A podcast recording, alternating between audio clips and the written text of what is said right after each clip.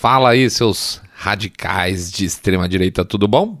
pois é, a gente tem comentado muito essa questão de falta de nexo nessas classificações tradicionais, não porque elas não façam mais sentido, ainda fazem para determinadas situações, mas o problema é menos fazer sentido e mais a destruição dos sentidos, né? O sujeito fala uma coisa, então é, é a tal da é, verdade fluida, né? Não, direita é isso, esquerda é aquilo, cada um acha uma coisa e acaba sendo o que as pessoas querem. Portanto, não se trata apenas do que essa coisa é de direita ou de esquerda, é, ou de não fazer mais sentido, como muita gente tem falado. Não é questão de não fazer sentido. O problema é, é quem tem falado e qual objetivo quando essa pessoa fala. Uma das coisas que a gente repete sempre aqui, inclusive, é que não se trata mais de luta de esquerda contra direita, uma luta, né, digamos, um, lateral, mas uma luta de baixo para cima, de cima para baixo, né? De novo, isso não quer dizer que não haja direita ou esquerda. Conservador, muito conservador, liberal clássico, libertário, social-democrata, socialista, comunista, sei lá. Tá tudo lá. Tá tudo com definição clara. E, portanto, as pessoas podem se encaixar perfeitamente nesses perfis não está errado. Isso também não quer dizer que isso é uma luva perfeita que se ajusta quando você é, acha uma determinada definição. Você pode ter questionamentos sobre um determinado, vamos chamar assim, credo, né? Comunista ou conservador, você não é 100% de acordo com aquela definição, portanto, é, você continua existindo, você não deixa de existir porque você não se encaixa perfeitamente em todas as definições. Você não é um párea que fica flutuando no, no universo, no vácuo, sem ter onde pousar, simplesmente porque você talvez seja, sei lá, conservador, mas, entendeu? Pois é, é ainda existe espaço para todo mundo. Nesse contexto que a gente queria discutir um pouco a questão da aspas extrema direita, do que ela não é e basicamente como essa direita está sendo esbofeteada mundo afora e como as pessoas de certa forma estão reagindo. Mas veja, entendam isso como uma continuação meio atrasada, preguiçosa de um episódio nosso de 9 de dezembro de 2019. Ele se chamava pensamento direita, pensamento proibido.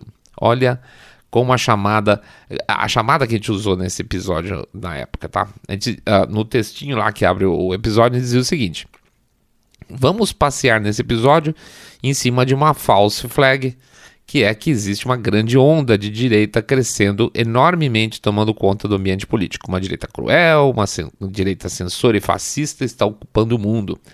Vamos provar para vocês porque essa é uma alternativa falsa e porque essa mentira foi criada. Porque interessa à grande esquerda criar um monstro a ser temido e como você, eleitor direita, pode combater esse tipo de discurso. Na verdade, o que a gente percebia na época é que existia uma grande. Um, como é que eu posso dizer assim? Um grande impulsionamento da ideia de que a direita está crescendo muito rápido mas e, e, muita gente de direita na época animada achando que era verdade. Na verdade, isso na época era, um, era uma propaganda de esquerda, era muito interessante. E, e aí a gente discutiu um pouco nesse episódio, tá? Mas isso foi em dezembro de 2019. Isso, faz tempo pra caramba. Então vamos fazer o seguinte: vamos para 2023, daqui a pouco a gente volta.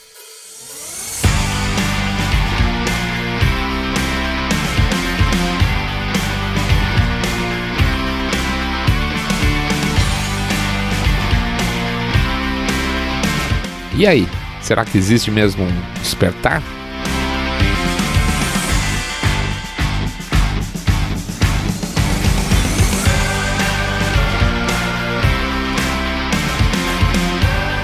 Saindo da bolha. Menos notícia, mais informação para você.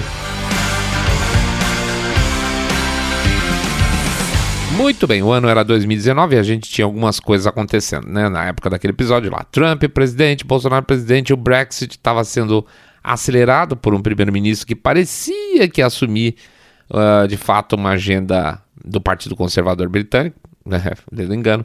Algumas eleições mostrando uma leve melhora no quadro europeu, mas era isso. A gente falava, calma, não tá com essa bola toda não, porque muita gente na época via um tipo de despertar com os partidos de direita ganhando espaço e até que, enfim, a gente estaria se vendo livre dessa esquerda chata como força predominante da política mundial em curto ou médio prazo. Mas na, na, na, na, não, nada disso. Dezembro de 2019 a gente ainda vivia no mundo pré-covidiano e cara, a gente nem imaginava o sal que a gente ia entrar com o início desse negócio.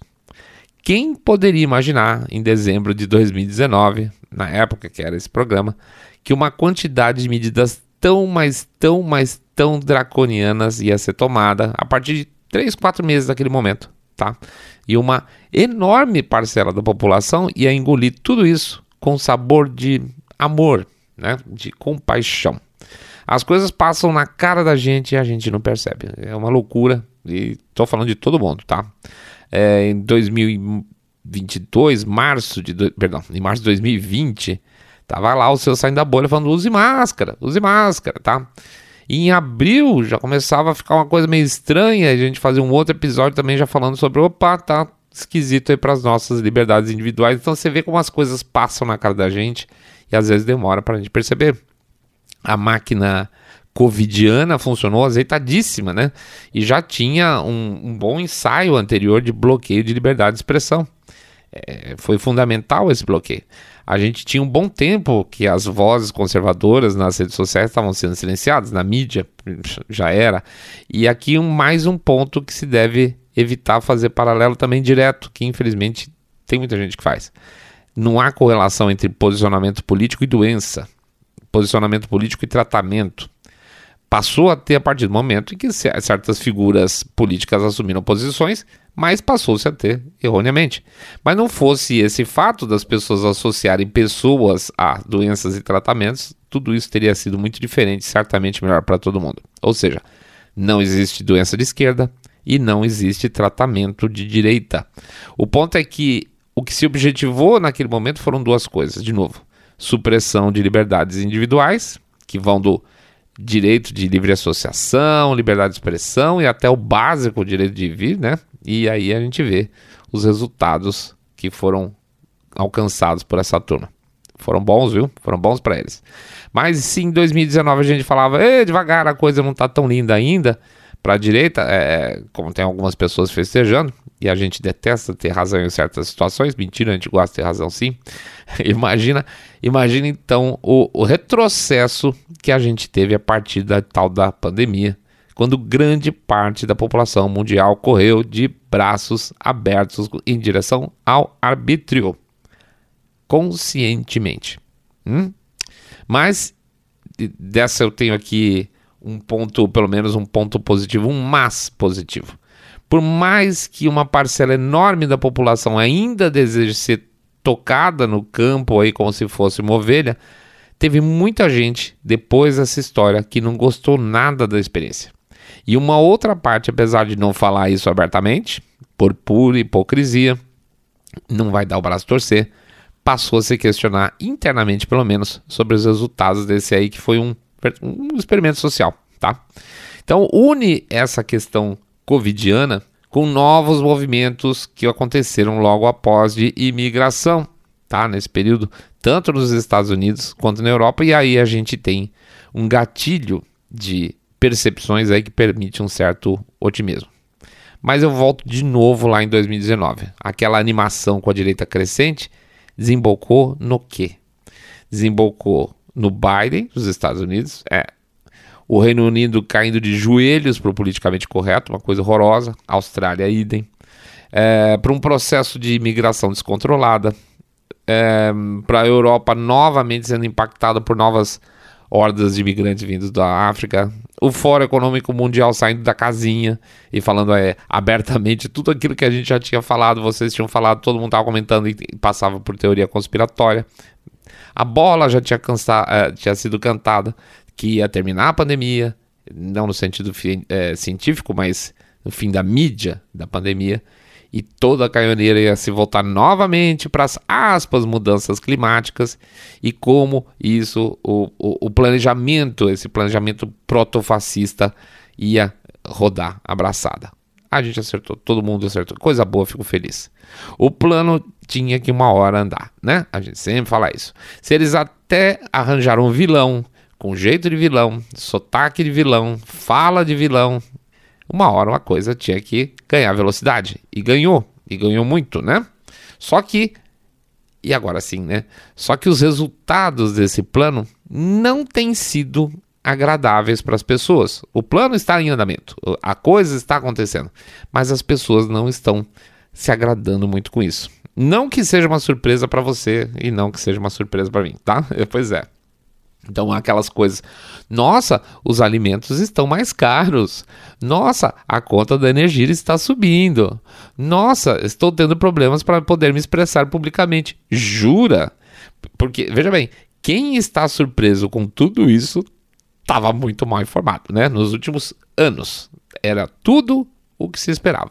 Esse ambiente de empobrecimento, mais o clima de divisão de sociedade, provocado, claro, mais violência, por diferentes razões, mais promessa de redução ainda maior de direitos.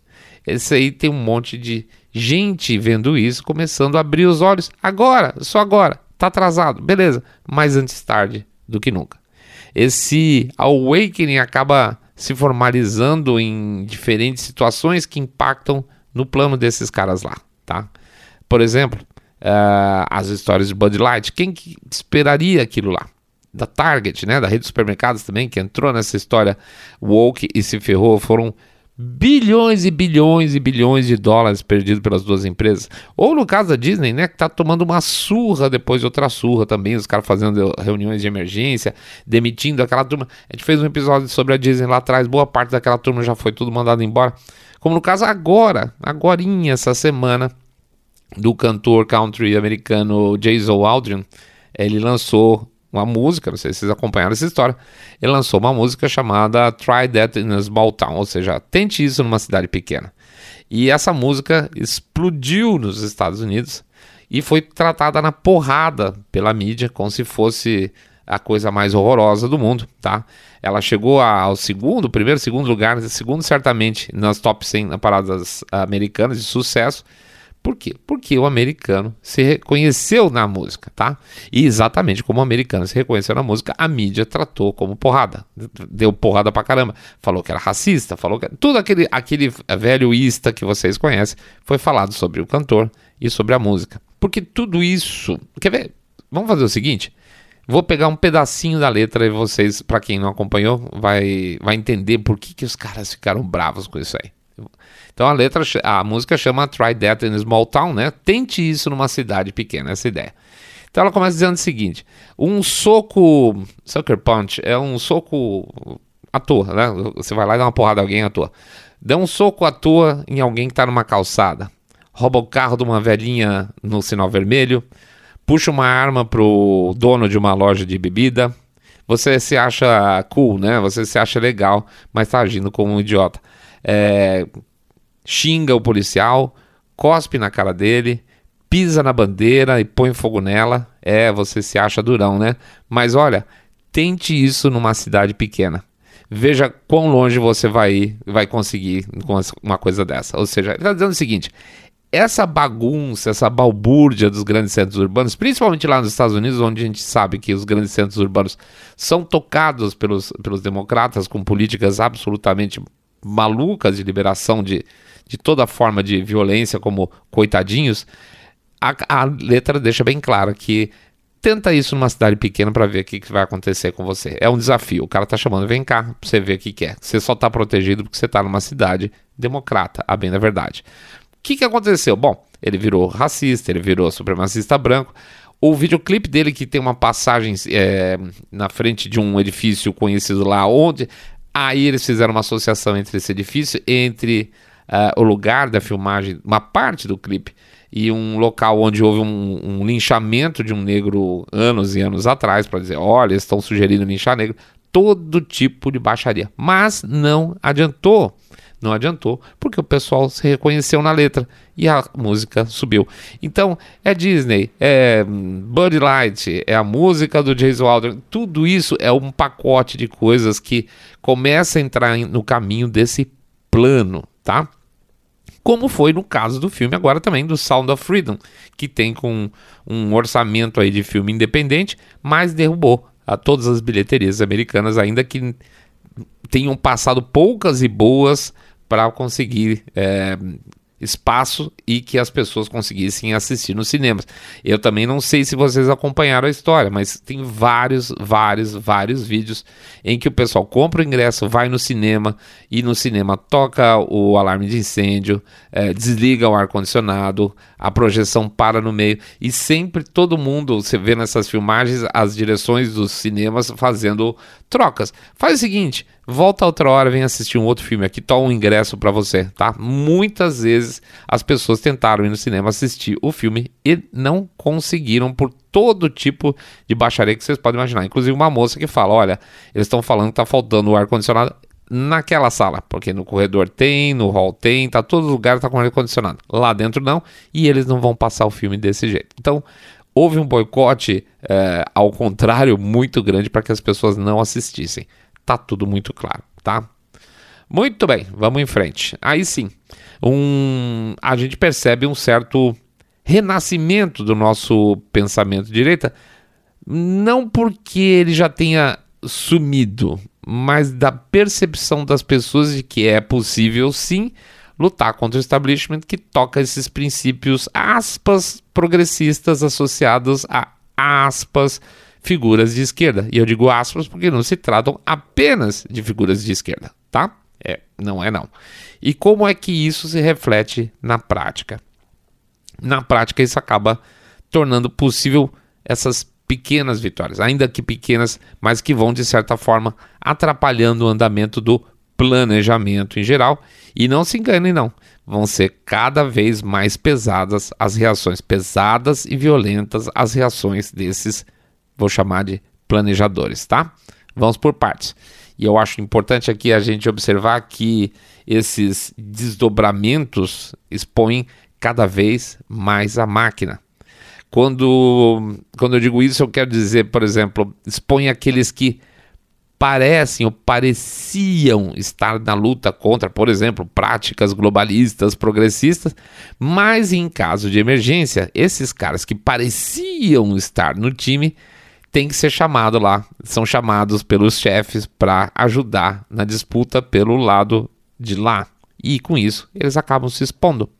É como aqueles deputados é, brasileiros mesmo, que se elegeram aí na onda conservadora, mas que ao primeiro sinal de emergência lá, que é tocado no outro lado, eles se voltam contra a sua base de eleitores. A gente conhece esse caso. Essa camada política, com muita alegria, eu digo, que está tendo que entrar para o sacrifício por meio da sua exposição de objetivos reais. A gente continuaria votando nesses caras, mas como a pressão aumentou, eles estão tendo que se expor. Fica cada vez mais difícil para o sistemão usar esses caras sempre por baixo do pano. Não foi, por exemplo, o presidente do PR que falou que Bolsonaro se radicalizou na aspas extrema-direita? É isso. É exatamente isso. É dessa camada de políticos que eu estou falando, tá? Que chama os eleitores deles mesmos de extrema-direita porque votaram no presidente Bolsonaro. Mas isso não é só no Brasil, não. Muito pelo contrário. A gente pode dar exemplos e o nosso objetivo aqui é fazer uma passada aí por aí afora para mostrar um pouco esse contexto. Quer ver? Vamos lá. Le Pen, 2022. A Le Pen bateu na trave, né? Pô, se saindo da bolha, 41,5 contra 58,5, que foi a votação dela contra o Macron, não foi tão na trave assim. Foi na medida em que a aspas a aspas direita limpinha francesa deu as costas para Le Pen. E vamos lembrar, o Macron não é um político clássico da esquerda francesa, tá? O Mélenchon teve praticamente, praticamente a mesma votação da, da Le Pen. Esse sim é um esquerdão, né?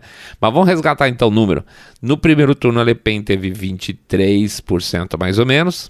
Aí te, tinha o outro Zabur que teve 7%. E a Pécresse, lá a Pécresse, ela teve mais ou menos uns 5%.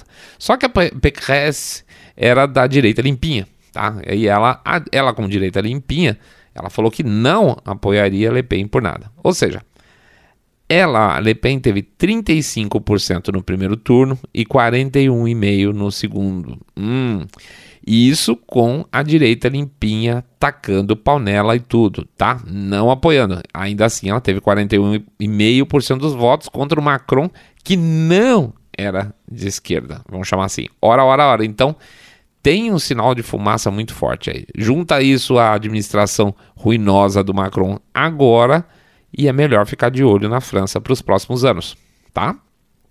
Meloni na Itália.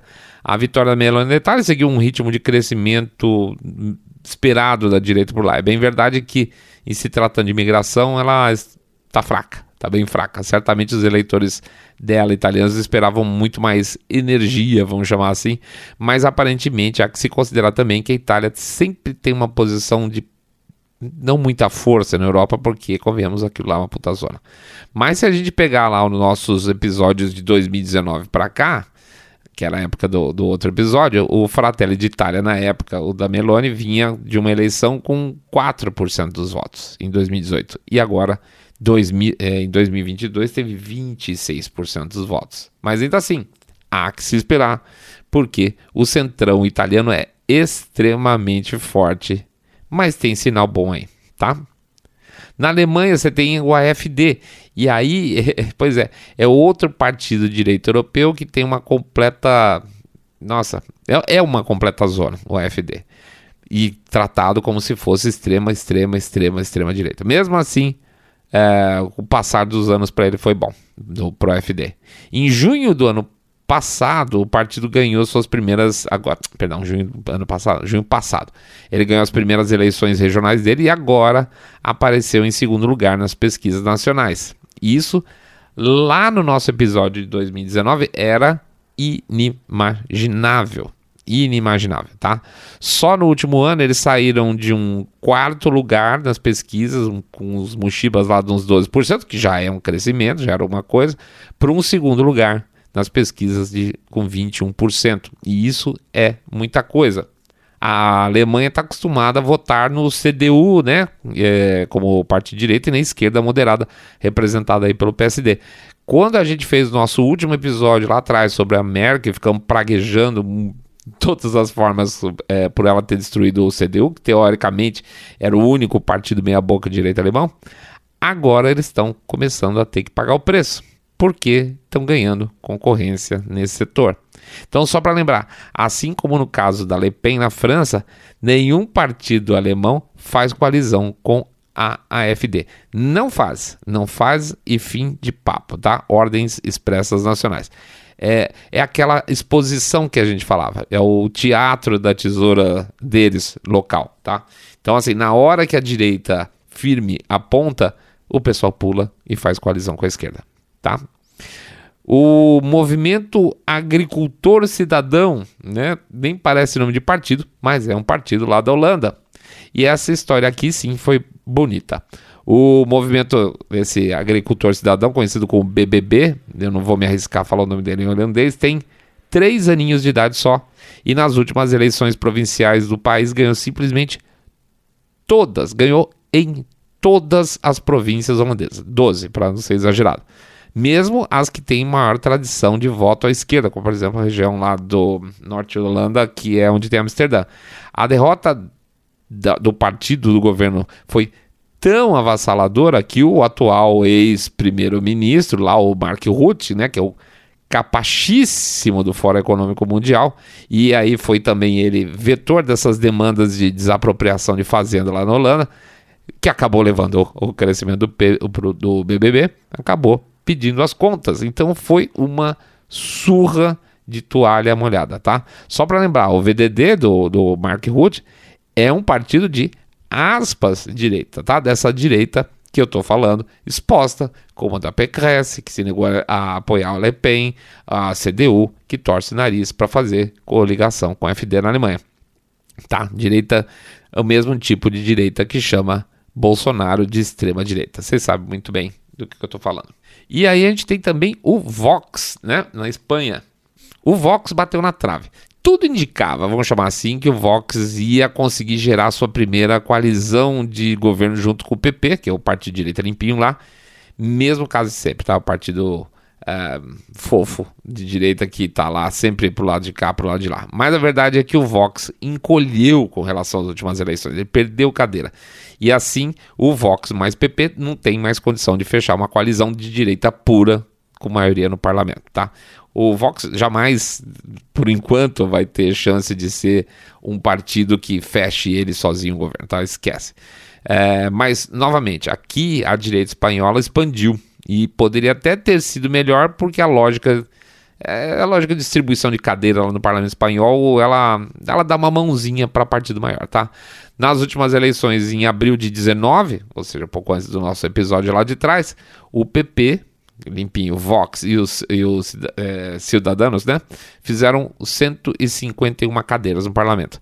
Dessa vez, mesmo com os cidadãos não tendo nenhum assento, porque eles não conseguiram o mínimo, eles foram, a direita foi para 169 assentos, perto dos 176 que eles precisavam para fazer maioria, mas não deu. E aí não tem coligação certa, ninguém vai querer coligar junto com o PP e o Vox, tá? Então o, o, o PP vai ter que procurar alguém à esquerda para variar. Tem um sinão aí, tá? Nas últimas eleições, o Vox fez seis assentos na região de. aquela lá de trás, tá? Lá de 2019. Ela tinha feito. O Vox tinha feito seis assentos na região de Leão Castela e ele perdeu cinco desses seis nessa eleição agora. E isso é um pepino, tá? Se as palavras são boas, tá? Se o discurso é legal e as ações não agradam o eleitor, não tem plataforma que resista.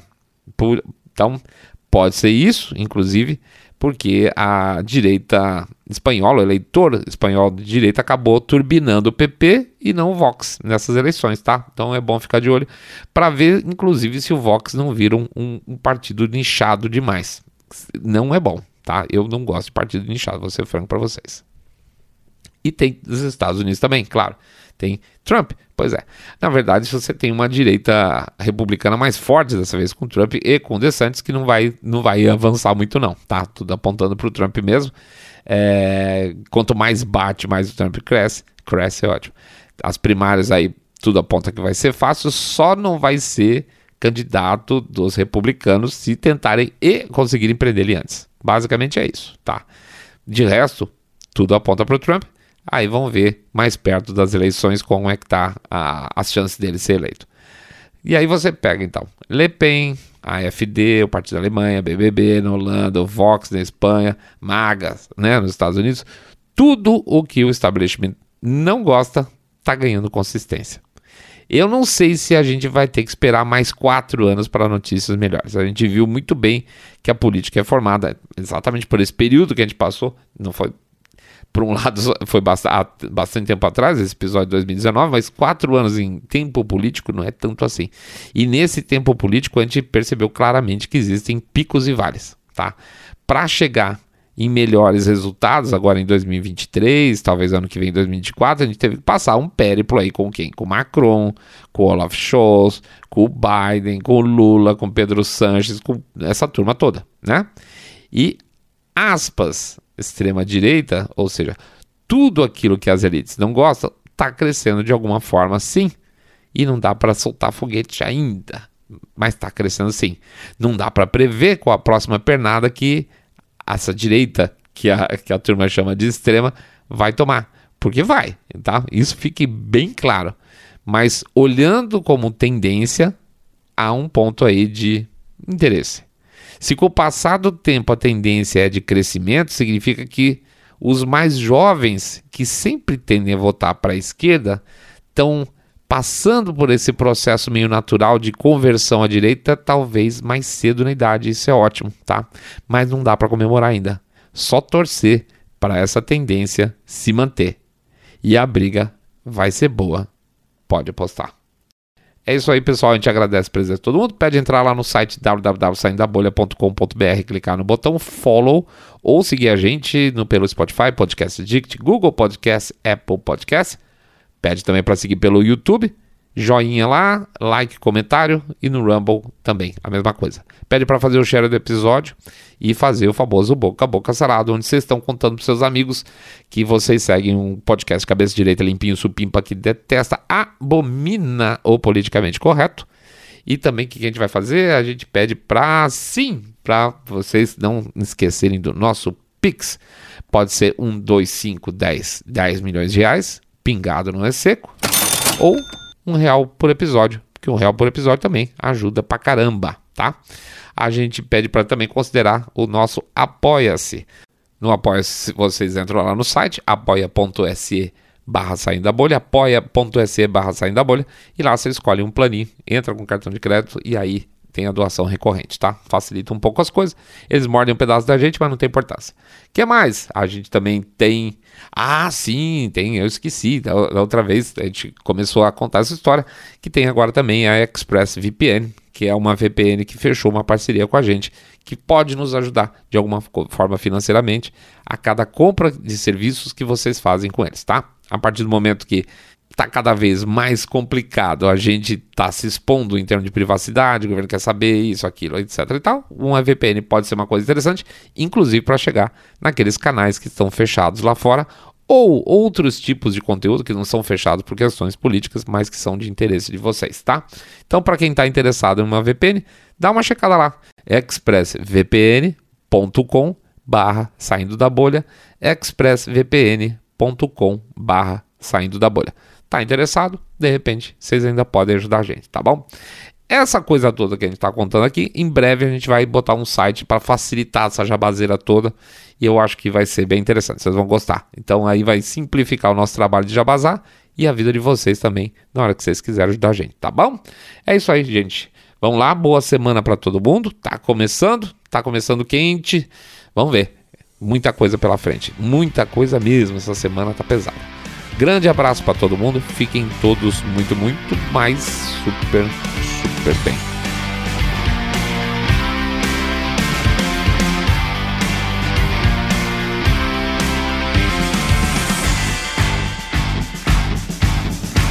Saindo da bolha.